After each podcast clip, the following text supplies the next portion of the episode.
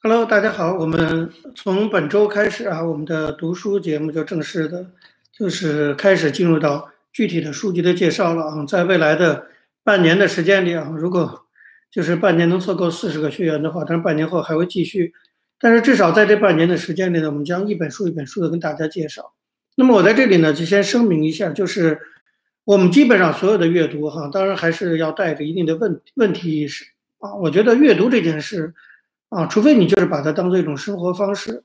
如果你真的想从中啊得到一些呃知识啊，或者一些对你有用的东西，那你头脑里一定要带着一个问题意识去阅读。如果你脑子里没有问题阅意识的话，你读过也就也就忘记了。那么，在我未来给大家介绍的书中，我可以说我的基本的问题意识很简单，就是中国问题。其实我们不管是读哈维的书。读中国的作者的书，但我们当然都是为了关照今天中国的现实和可能给我们带来的对中国未来发展的启发啊，这是我们未来这个读书俱乐部将阅读的书的一个核心的主题，就是中国问题。因为当然我们大家还都是关心这个中国问题的聚在一起的嘛，这是我第一点声明的哈。那当然第二点，我觉得大家也不要忘了，今天四月十五号，胡耀邦逝世三十一周年啊，三十一。年前，这个轰轰烈烈的中国八九民运，其实就是从这一天开始的啊。严格的讲，从这一天开始，我们也进入到每年的纪念六四的一个一个这个周期里了。但是今年有特殊的疫情的情况，怎么样？我们以后会慢慢再跟大家介绍。哈，这是稍微有点题外话。那么本周开始呢，我们要介绍的是这本书啊，正好我手里还有这本，有的书我不不一定手里还有了啊。那这本书我就一直保留着，大家可以看啊，你看。我在这书里面可以密密麻麻的啊，记满了各种各样笔记啊，就是，所以我是非常珍惜这本书的。我觉得讲的非常的好，非常有道理啊。那这是我很久很久以前买的书，我就一直很多书看完我也就丢掉了，但这本书呢，我就一直留着啊。这个英文叫做《Power of the Powerless》，无权力者的权利。其实无权力者这这个翻译，我觉得还是非常的贴切的哈，就是。我们作为面对专制政体、面对共产党或者面对法西斯主义、面对极权主义，我们不是个无权力者。但是那些制度最终都被我们推翻了。从历史上看，最终都被有权力者历来被无权力者推翻。显然，无权力者还是有一些权利去推翻有权力者的。这很绕口令啊！但是我的意思就是说，这才是值得深深入思考的一个大的问题。就是我们很多人讲，我们面对。权力者那些那 powerful 的那些人，我们毫无办法，我们没有权利，因为我们是 powerless。但是哈维尔告诉你不对，其实我们有权利，只是我们不知道我们的权利在哪里，我们不知道怎么样运用我们的权利。他在他的这本《无权利者的权利》这本书中就跟跟我们讲，在共产党的统治下，因为他也在捷克，也是共产党的统治。那么作为无权利者，怎么样发现我们的权利？怎么样运用我们的权利？你想这样一本书，对于我们带着中国问题意识去读，是多么有用的一本书。所以我要拿这本书呢，作为我们读书俱乐部的活动的一个开场哈。待会儿还说，希望更多的人能够通过付费阅读方式加入到我们的会员。我们现在会员群组已经有三十多人了哈，大家讨论非常热烈。我们在这里讲完之后，会转到这个群组中，在呃脸书的会员俱乐部群组中继续讨论。好。那么，我想这个作者哈维尔是原来的捷克的总统。关于哈维尔，我不想做太多的作者的介绍了，很多人都知道。不知道你去维基百科一下，或者你上网查一查啊。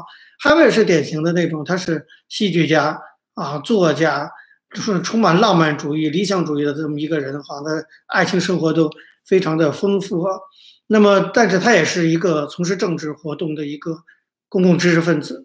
那么他领导了七七宪章运动，也领导了后来的天鹅绒革命，成功的使得捷克整个顺利的实现了平平稳的这种民主转型。那当，哈维尔后来的当了总统以后的执政也是饱受诟病，有各种各样原因。所以，一个革命者是不是适合做一个执政者，这是另外一个大的话题了。但是不管怎么样，我觉得哈维尔是我们 上个世纪难得的大思想家之一。就我觉得一个。大的思想家，他总是要提出一些宏大的有关于人类社会的一些观念。哈维尔就是其中一个。大家知道，这个人权高于主权这个概念就是哈维尔提出的。六个字非常简单：人权高于主权，但是我觉得他整个给人类未来社会的政治安排、伦理安排、道德安排指出了未来的方向。还有什么比这个更称得上是大思想家的？就这简单的六个字，给整个人类社会指出了未来的发展方向。那么我们现在人权高于主权的观念已经越来越被全世界接受了，这就是哈维尔。其实我还见过哈维尔一次啊，我有一次到这个捷克去，那时候哈维尔不在，我没见到他，但是见到捷克副总统哈，还请我吃饭等等。但是后来有一次哈维尔到台湾来，那么台湾我不知道有些这个网友是不是记得。很多年以前，他来过一次，在正大演讲。那时候我正在正大教书，教台湾史，所以恭逢盛会哈，我也去见过哈维尔。但是一次，他后来身体非常不好，当然已经去世了。那么他去世之后呢？其实我我其实看过去看过《无权利者的权利》啊。那么去世之后，我又仔细的去看了一遍。我手里的这本呢，是台湾这个左岸出版社两千零三年的中文版本，翻译的是张永进的。但我相信还有其他的译本啊。我是建议，如果你真的对极权主义啊啊，对这个哈维尔的思想有兴趣的话，那这本书可以说是入门书，就了解哈维尔，或者是哈维尔思想最集中体现的一本书。在我看来，也是最精彩的一本书。如果你让我推荐哈维尔著作的代表作的话，我就会推荐这一本啊《无权利者的权利》。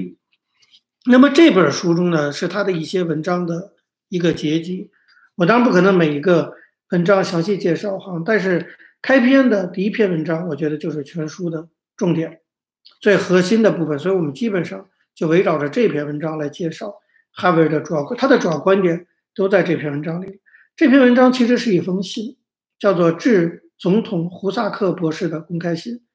当时的捷克的所谓的总统就是共产党的总书记，类似今天。习近平这样的角色的叫胡萨克，哈维尔呢写了一个唠唠长哈，这是非常长非常长的半本书的一这样一封公开信，叫做致总统胡萨克博士的公开信。我认为这是所有反极权主义的经典文献，这反极权主义运动的一个经典文献。这一篇也是我认为全书中最精彩的部分，也最能代表哈维尔对所谓后极权社会的深刻分析。那么在这里，我要讲一下哈维尔把当时的捷克，就是前苏联以及前苏联的那些卫星国、东欧的那些国家，波兰、匈牙利、捷克、罗马尼亚等等，哈，他把这些国家在他的那个年代，哈，就是哈维尔的那个年代，那么七十年代等等，这个他已经定义为后集权社会，就是已经跟当时的中国在文革期间那种纯的集权社会不一样。那么，当然关于一个社会的这种性质。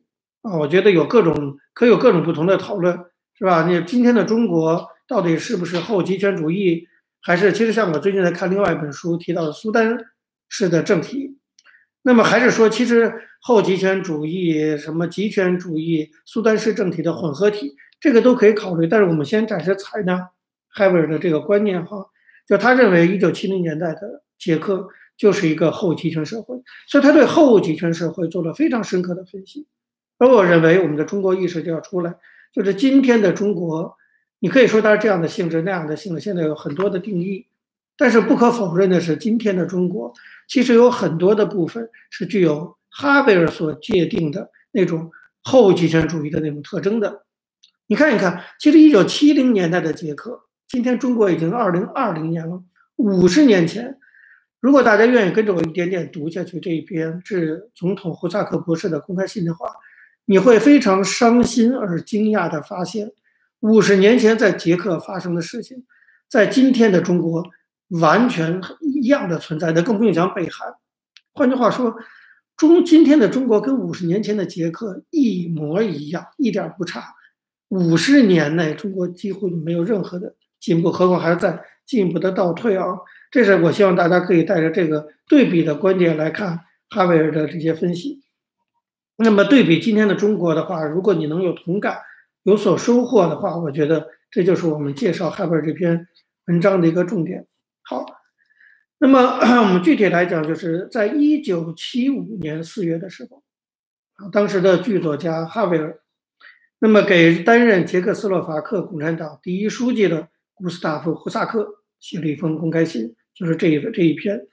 这个是他一九，他早在一九六九年，哎，那年我刚出生，他就已经被列入黑名单了。那么一九六九年他被列入捷克政府的黑名单以后，一直到他没讲话，六年以后，一直到了一九七五年四月，他第一次公开讲话，发表公开声明，就是给捷捷共的总书记这个胡萨克写了这封著名的致总统胡萨克博士的公开信，还挺客气啊，还称为博士。那么从这一封公开信开始。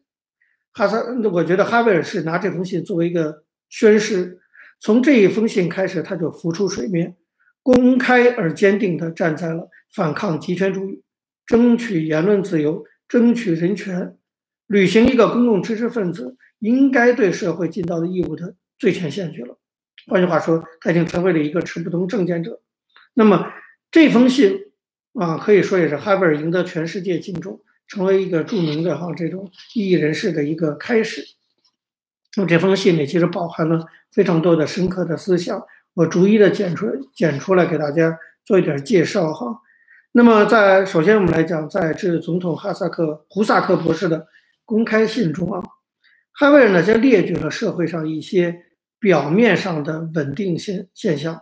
他说：“你看我们现在社会上多么多么稳定。”那么人民对政府是非常顺从，大家想想看，跟今天的中国是一样的。表面上中国相当的稳定，表面上人民对政府非常的顺从。那么哈维尔在信中说，对政府要求人民所做的任何事情中，你都找不到任何迹象表明人们还存在着什么不同的看法。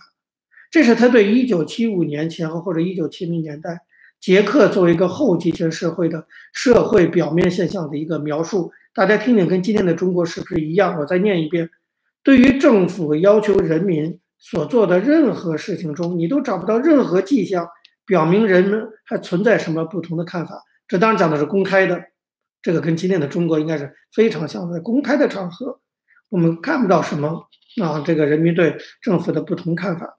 换句话说呢，一九七零年代的捷克跟今天的五十年后今天的中国一样，表面上看起来，它就是一个真正的。和谐社会，哎，岁月静好，我们的岁月表哈，那个人民拥护政府，这个政府得到人民支持，表面看起来是这样的。一九七零年代的捷克和现在的中国是这样，问题是这是真相吗？真的是这样吗？哈维尔说不对，不是。哈维尔告诉胡萨克说：“你统治的国家表面上看起来是个和谐社会，来，我告诉你为什么，其实根本不是。”他的道理是什么呢？就是他当时讲了很多，我把它总结成我的观点，就是说，在一个后集权的社会中，啊，表面上确实人民对政府都是顺从的，表面上你看不到任何反抗，但是我们要提出一个问题，就是顺从就是支持吗？这是我们要了解今天的中国，我觉得非常关键的一点，服从是不是就是支持？这可是两个完全不同的事儿，服从是被动的，支持是主动的。这是完全不一样的。表面上的服从就能够证明 人民对政府的支持吗？我觉得这是哈维尔在信中提出的一个非常犀利的一个问题，警告捷共、捷克、捷克共产党说：表面上人民对你的顺从，真的你以为就是人民对你的支持吗？答案当然是否定的。因为虽然表面上看哈，社会上公开的不满的声音非常的多，但是我们还是要对这些就是。并不多，这种不不满声音不多，但是我们对这种现象要进行深入的分析，啊，就是为什么一个社会上公开的不满的声音不多？它的原因其实很复杂的，你不能不去分析原因，而只看表面的现象。而当你认真的去分析原因的时候，你就会发现表面的那个真相其实是假象。你比如说，我们泛泛讲，从捷克到今天的中国啊，表面上的这种。公开的不满的声音不多，它可能有好几个原因。第一，可能我们也承认，确实有部分的老百姓对于政府的统治基本上是满意的，这个我觉得我们是不能否认的。你不能说啊，每一个中国人是其实都是内心不满，嘴上不敢说而已。不是，确实很多中国人，我作为一个反对派，我也承认，确实很多中国人他也不是五毛，他也不是共产党员，但是他真心的就觉得共产党统治的不错。我觉得对这一点，我们还是要有一个。正面的认认可，好像这个就是一个现实，所以表面你看不到太多反抗。但是还有第二个原因，就确实也有一部分人民内心是充满不满的，但是他不敢说，对不对？这在七十年前的捷克和今天的中国应该是广泛存在的。很多人不满，他不敢说，在某个时刻你就看得出来。你比如说八十年代没什么说政府不满，就八九年我们上街霍耀邦逝世以后，所有人都站出来了说不满，这些人我们以前没有听他说过不满，对不对？那么在这个李文亮医生的事件之前，很多人也没有那么强烈不满，啊，或者那个故宫大奔事件，这些事件一出来的时候，网络上不满声音山洪一样就爆发。但在这之前风平浪静，它说明什么？那说明在这个社会里，确实至少有一部分人内心是不满的，但是他是不敢表达的。就换句话说呢，那个哈维就指出，你现在看到的表面上的这种和谐社会、这种顺从，其实它是建立在恐惧的基础上的，它不是建立在人民喜欢你的基础上，它是建立在人民怕你的基础上的。这个对吗？这合理吗？这个会不会有什么问题呢？这是哈维尔提出的第二个质问。第三个原因就是为什么社会上看不到太多不满的声音？哈维尔也这个其实是在点醒这个捷克的共产党。他说，第三个原因可能人民无奈，对不对？就是人民觉得，就跟今天我们搞这个导席的声明似的，觉得没用啊，发声明他也导不了。很多人当然这个是扯另外，我觉得当然不可能是没用，但是绝大多数人他不会想那么多，他就直观的觉得我签名了怎么办？也没办法让他下台。哈贝尔说，正是因为人民的这种无奈感，才导致社会上表面很和谐。换句话说，社会很和谐，并不是人民满意你、支持你，是人民觉得拿你没办法，对不对？那么无奈有时候会导致冷漠，冷漠就是连反抗都不去反抗，连批评都不去批评，所以社会上一片祥和。啊，大家不愿意去表达不满，懒得去签名，懒得表达自己的意见，所以整个社会祥和。所以你要仔细分析的话，哈，一个社会，尤其后集权社会，表面上的这种和谐，其实原因很复杂。它可能是人民真的觉得你不错，它可能人民讨厌你，但不敢说；它可能是人民讨厌你，但是觉得说了也没用，所以也不说，对吧？你要把这些原因都综合起来分析看的话，一个社会。没有公开的不满的声音，绝不必然代表着这个社会是稳定的。我觉得这是我们看今天的中国，从哈维尔的书中看出要做得出的一个非常重要的一个启发，就是我们绝不能从表象看事情啊。我们表面看不到，尤尤其我觉得西方这么多年来对中国的误判，它的基础就在这儿，就是他让他的民主社会长大的那些习惯思维，他当然就是看表面怎么样就是怎么样，因为在一个民主体制下。表面怎么样就是怎么样，他从小到大就这么一种社会环境长大，思维方式也是这样的方式，他就去看中国表面没有反抗，他就写了一篇文章说：“你看中国表面就没有反抗，可是实际上在这种后激进社会，问题要复杂的多啊！一个社会没有公开的不满声音，绝不必然代表这个社会稳定和谐。而且在我看来，在某些特定的制度环境下，恰恰相反的是，不满的声音越少。”社会的危机其实越深刻，这不是哈维尔讲的，是我讲的话。我觉得，看大家同意不同意？我觉得，如果公开的不满的声音越少，其实对政权来讲的威胁性是越大的。所以，共产党是非常，你说他狡诈聪明吧，他也是；你说他笨吧，他也很笨。你把那些温和的公开表达的不满全打压下去，他们只有转入地下，你连他们在哪都不知道，你连有多少不满你都无从判断。